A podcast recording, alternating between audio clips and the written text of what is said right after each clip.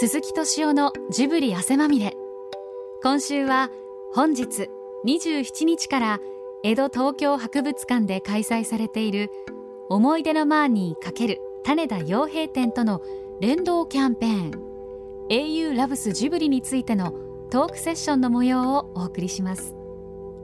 出演は KDDI 株式会社代表取締役執行役員専務高橋誠さんとスタジオジブリ代表取締役プロデューサーの鈴木さんです。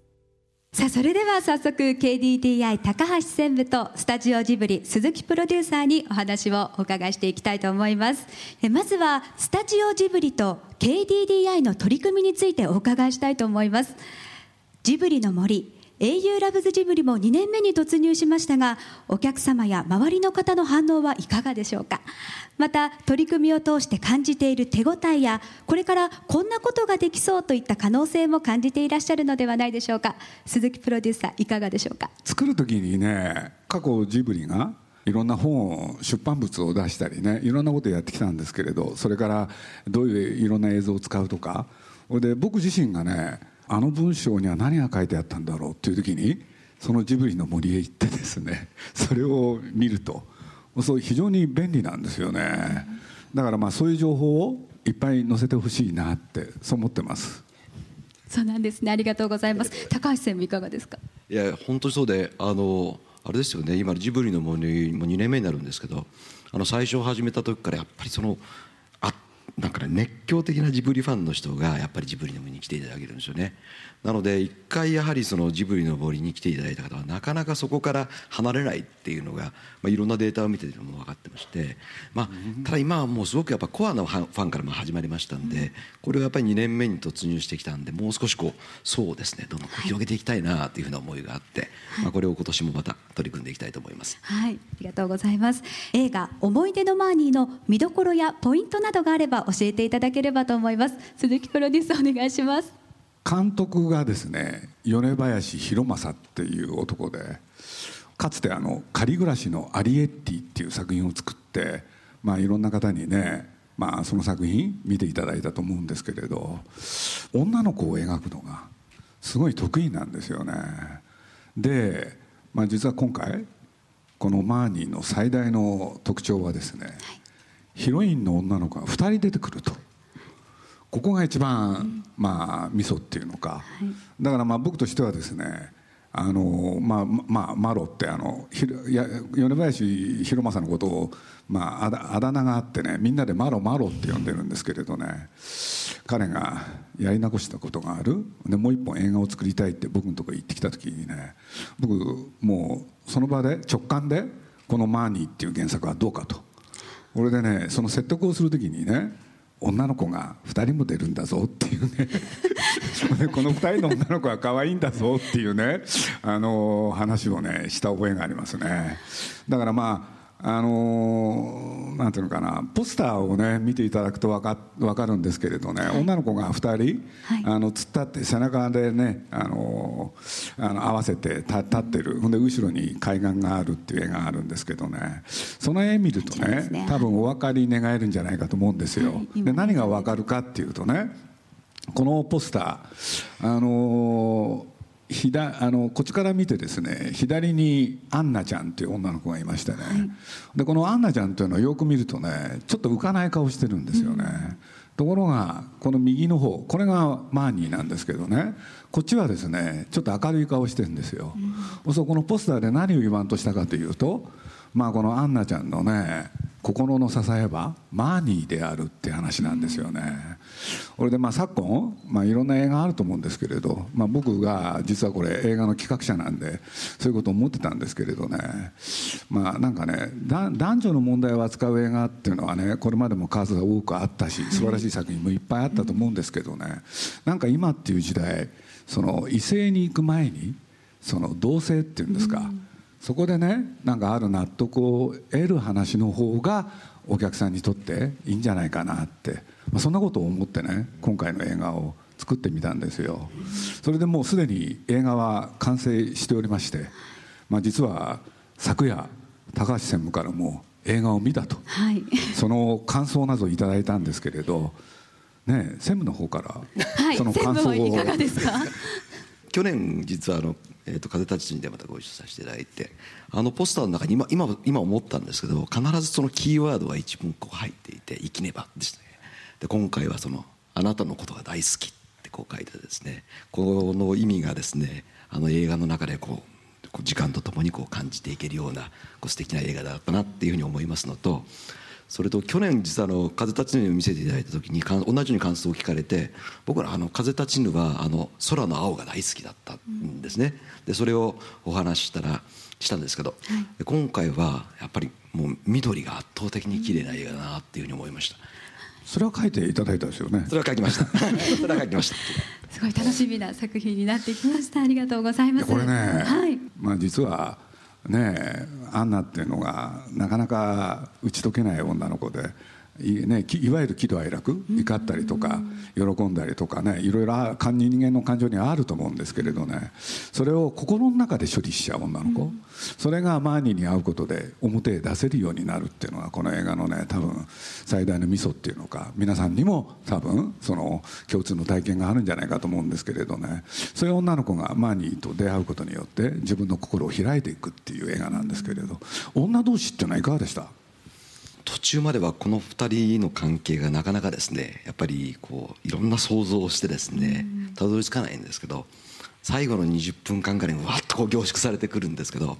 まあなかなかこう驚きとともにですね。どっちが好きでタイプでした？僕ですか、はい。僕ね絶対にアンナが好きです。あ僕は絶対アンナが好きです。えどうしてなんですか？じゃあなんとなくああいうちょっとあのちょっと追っかけたくなるような女性ですね僕からすると。追っかけたいんですか？いやいやいやなんかちょっとちょっとこう裏裏裏がないんですけれどもちょっと影があるような最初は。確かに影があるんですよね、このポスターがそのものがそうなってますけれど、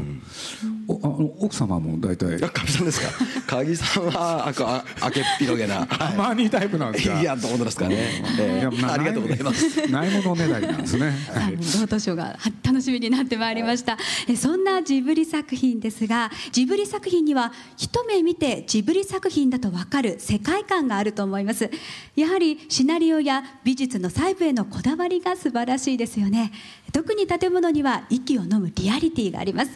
そこでジブリ作品の世界観を支える建物へのこだわりについてお話を伺っていきたいと思います。まあ、僕らアニメーションなんですけどねいわゆる映画を作ってきてこれね映画っていうのはねそのアニメーションだろうが実写映画だろうが実はね作る時に一番大事なのはね大事なものの一つはねそのキャラクターの後ろにある世界それが一体何だろうっていう。で、まあ、僕らの世界では美術っていうんですけどね。でそれをどうやって作るかっていうのがね、まあ、一番大きな問題なんですよね。で今回、まあ、あの実は先ほどねちらっと見えましたけれどあの実写の世界から種田洋平っていう方をねお招きしてそれでアニメーションをやってもらうっていう。これは実はね新しい試みだったんですよ。というのか、まあ、ジブリでもいろんな人がねその美術っていうのを担当してやってきたんですけどね。なんか新しい風それをねちょっとねふ吹かせたいっていうのか吹き込んでほしい。そんなことをちょっと考えまして。でそれでね、まあ、今回あのまあ、北海道が舞台になるんですけれどそこのね、まあ、おそらく湿原多分北海道のねあの東の方だと思うんですけれどそこがまあ舞台そこをモデルにして僕らあの架空の世界あの考えましたからね。その湿地に似合う洋館っていうのが出てきてこれが主たる舞台。でそれをねまあ今のその種田さんにデザインをしていただくっていう。でそれをまあ試みる。と同時に、まあ、種田さんそれだけじゃなくてもう本当普通のねアニメーションを作る時の美術の仕事を全部やっていただくことになるんですけれど彼がやった仕事の中でこの洋館がですね今ちらっと見えてますけどね、これがデザイン的にすごく面白くて、というのは、まあ、これパッと見では分かりにくいかもしれないんですけれどねその何て言うんだろう。あの種田さんが、まあ、この今回ジブリに参加するにあたってですね、まあ、30年間ジブリってね映画を作ると同時にいろんな建物を作ってきたんだけれどそれを再度検証してジブリでやっていない建物をね作っちゃおうっていう、そういうことをね種田さん考えてでそうすればお客さんにとって、ね、同じジブリといってもその新鮮なものを受け取ってもらえるんじゃないか、なんていうことで、まあ、田さんがね、まあ、一番最初に取り掛かった仕事だったしこの洋館のデザインが、まあ、本当にね頑張ってやっていただいたかなと。そんな気がしてるんですけれど、まあ、そういうことをきっかけに実はあのスタジオジブリ30年間、まあ、これはあの風の谷のナウシカから始まるっていうことだと思うんですけれどいろんな建物を映画の中で作ってきた、それをですね、まあ、皆さんにえー、ご披露をしようではないかこれがまあスタートですね、うん、で、まあ、あのとは言ってもそれ全部やろうとするとですねなかなか広さの問題その他がありましてね今回は2会場を使って、はい、まあ、一つは江戸東京博物館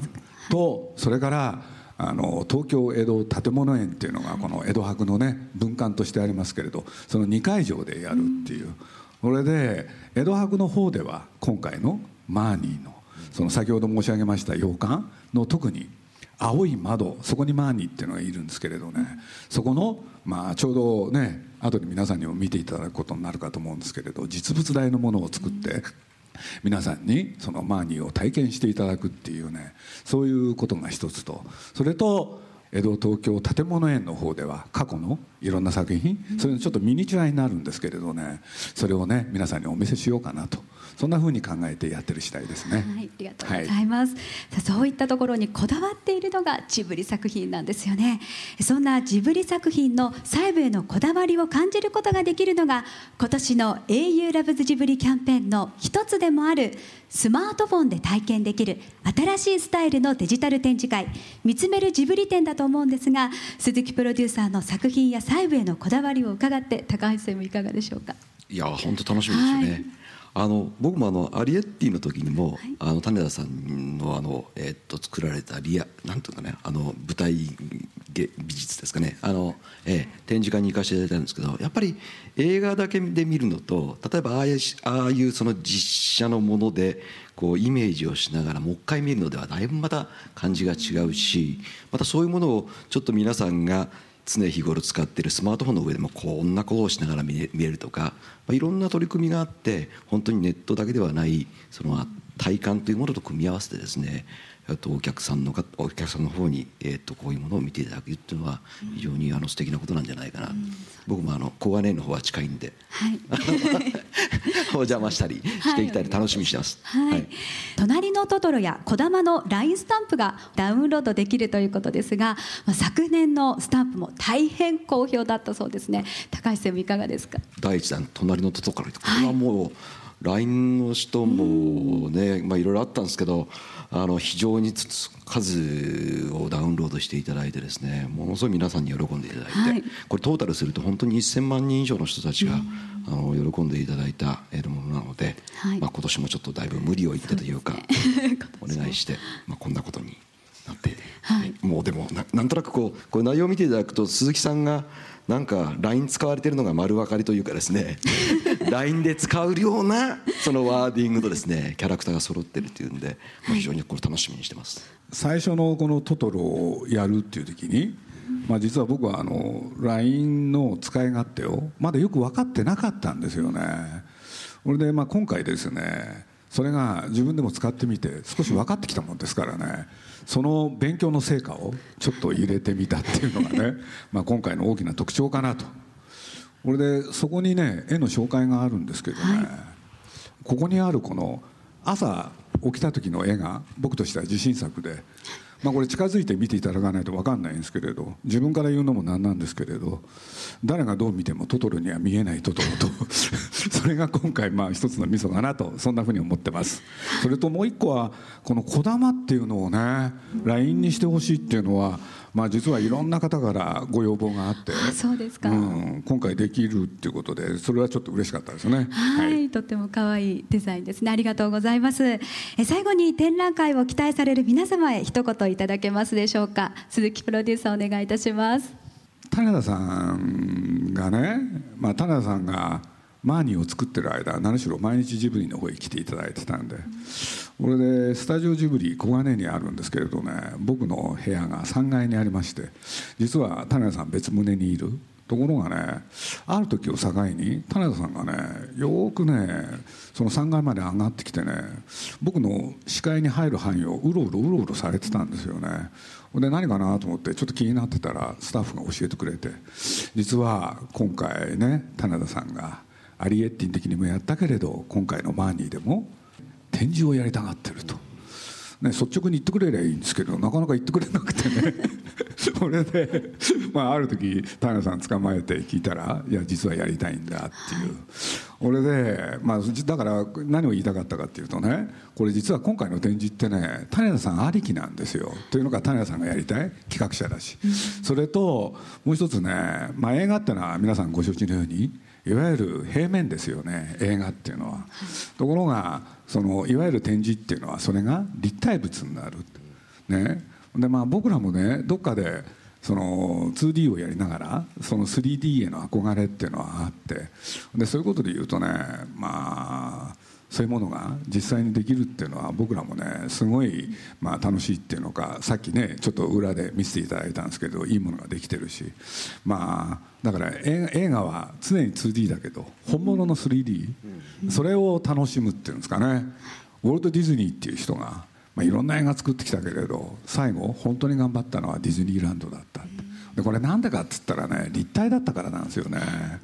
でそういうことで言うと今回僕らも作る時それを楽しんだしおそらく見ていただく方もそれを楽しんでいただけるんじゃないかとそんなふうに思ってます。鈴木プロデューサーありがとうございました。続きまして高橋専もお願いいたします。すいません、はい、あの本当にこのこの会が始まる前にあの田田さんからあの説明を受けながらあの今の、えー、展示見てきたんですけどものすごくやっぱりこだわりが感じられるものなのでこれがあの数日するとここから運び運び出されて、はい。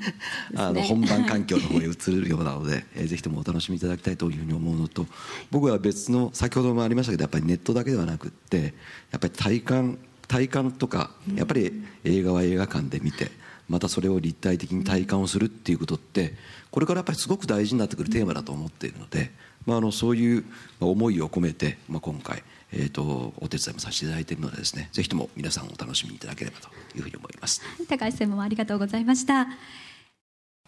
ムービーウォーカーのライターの山崎と申します鈴木プロデューサーにお伺いします宮崎駿さんとあの高畑さんが作品をとても評価されたというあのことをあの西村プロデューサーの方からお聞きしまして、えっと、鈴木さんは今回あの今後のジブリのあの担っているスタッフやあのプロデューサーたちのあの頑張りぶりをこう今の時点でどうどういうふうに評価されているのかっていうのをちょっと聞かせていただきたいんです。まあ、それこそ宮さんあの宮崎駿とも高畑さんとも話したんですけどね、まあ、今回の作品2人の巨匠と一番何が違ってたかっていうと制作期間なんですよ。つまり半分の期間でねその作品を作った。でその中で、まあ、よくこれだけの絵をねあの美術もさることながらアニメーションも頑張ったなと。でそういうことで言うとまあ、プロデューサーである西村それから監督の米林弘正はですね本当よくやってくれたなっていうのが僕の感想です。それで今回のマーニーって僕はこういうこと言うと差し障りもあるんですけれど久しぶりにジブリが帰ってきたってそんなね感想持ってるんですよ。これあんまり説明するとね差し障りもあるんですけれどどうしてもまあ宮さんにしろ高畑勲にしろその構えが大きいじゃないですか。そうするとねやっぱり今までのジブリ作品と若干違うものをねやっぱり「風立ちぬ」にしろ「かぐや姫」にしろねやったような気がするんです。それはそれで良かったんだけれどもう少し身近なところで手の届くところで、まあ、ジブリ作品の魅力があったわけでそれをね、まあ、マロとそれからそのスタッフが頑張ってくれた。それがね一番嬉しいですね。あの実際いろんな試写会のまあ、皆さんのいろんな感想を聞いてきてもねいろいろ総合してみるとそういうことが起きてるかなっていう気がしてます。ライターの下と申します、えっと、鈴木プロデューサーに伺います。米林さんに原作を手渡したのは直感だってお話しされてましたけれども、まあ、とはいえまあこれもしかしたらその鈴木さんが「思い出のマーニー」っていう原作をこれまでこう映画化したいっていうチャンスを伺っていたのかなっていうふうにも、えっと、思ったりもするんですがこの鈴木さんご自身がこの原作に対してどんな魅力を感じていて、えっと、それを米林監督に託されたかっていう理由をもう少しと詳しく教えていただけると嬉しいです。お願いします、まあ、あの今回のキャンペーンおよび展示にはからちょっとずれるかなって気はしますけれど。あの原作そのものがね僕実は大好きだったんですよ。で大好きっていう時に、まあ、これあの一人の女の子の通過儀礼の話だと思ってたんですよね。一人の少女が娘になる。でまあ、僕自身も娘を持ってるってことがあったんで、まあ、僕がいろんな児童文学を読む中あのこの「思い出のマーニー」っていうのはいい作品だなと思ってたんですよね。ただ映画化はね実は相当難しいっていうふうにね僕自身思ってました。というのは心の中をね描いていく話なんで。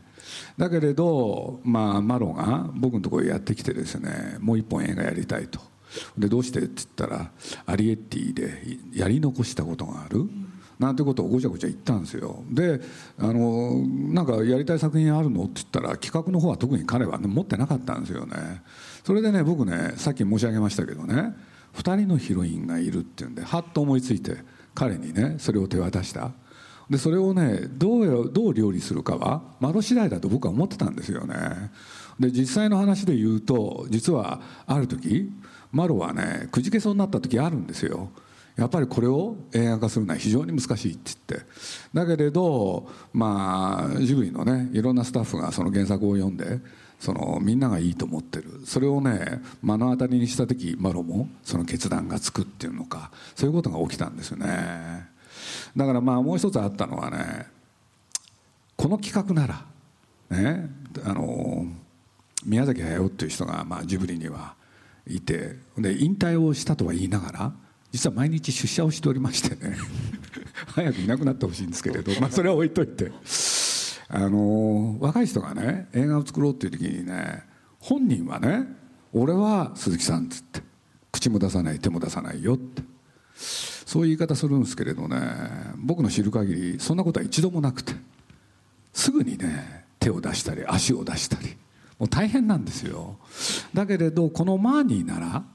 マーニーなら女女の子2人の話ですからね。宮さんも手の出しようがないって。そう踏んだのは確かなんですよ。それでななんでそう思ったのかって言ったら、まあ、僕は彼のことよく知っててね。やっぱり彼は彼っていうのは宮さんのことですけれど、ね、口を出す手を出すっていう時はねやっぱり男女の話なんですよね。女同士の話ならね手は出さないよっていう。それは僕の計算でした。以上です。ありがとうございました。では最後に一言ずつメッセージをお願いしたいと思います。鈴木プロデューサーお願いできますか？僕よくそういう言い方をしちゃうんですけれどね。やっぱりこの江戸博であるその展示およびあの江戸東京建物園でやる展示。これが大成功すればすればこの「英雄ラブスジブリ」もうまくいくのかなとそんなふうに思ってますんで高橋さんぜひ応援よろしくお願いします、はい、いやあの本当にあの今回のこの関係でですねあの試写会の応募なんかを取ったらですねすごい評判が良くてですね今までの評判良かったんですけどそれ以上なあの数が来てましてそういう意味ではものすごくそのジブリさんに対するその新しいこのジブリ映画に対する期待ってすごく大きいと思ってますしまあ、これを本当にリアルな体験も組み合わせてですね、え皆さんにお届けするっていうことをあの精一杯応援していきたいというふうに思ってますので皆さんとあの一緒に応援したいと思いますのでぜひともよろしくお願いします。ありがとうございました。高橋専務ありがとうございました。高橋専務鈴木プロデューサーに大きな拍手をお送りください。本日はありがとうございました。現在全国ロードショー中のスタジオジブリ最新作米林博正監督作品「思い出のマーニー」そして本日から江戸東京博物館で開催されている「思い出のマーニー×種田洋平展」そしてその連動キャンペーン「英雄ラブスジブリ」の詳細はそれぞれのホームページでご覧いただけます。ぜひ検索してご確認ください。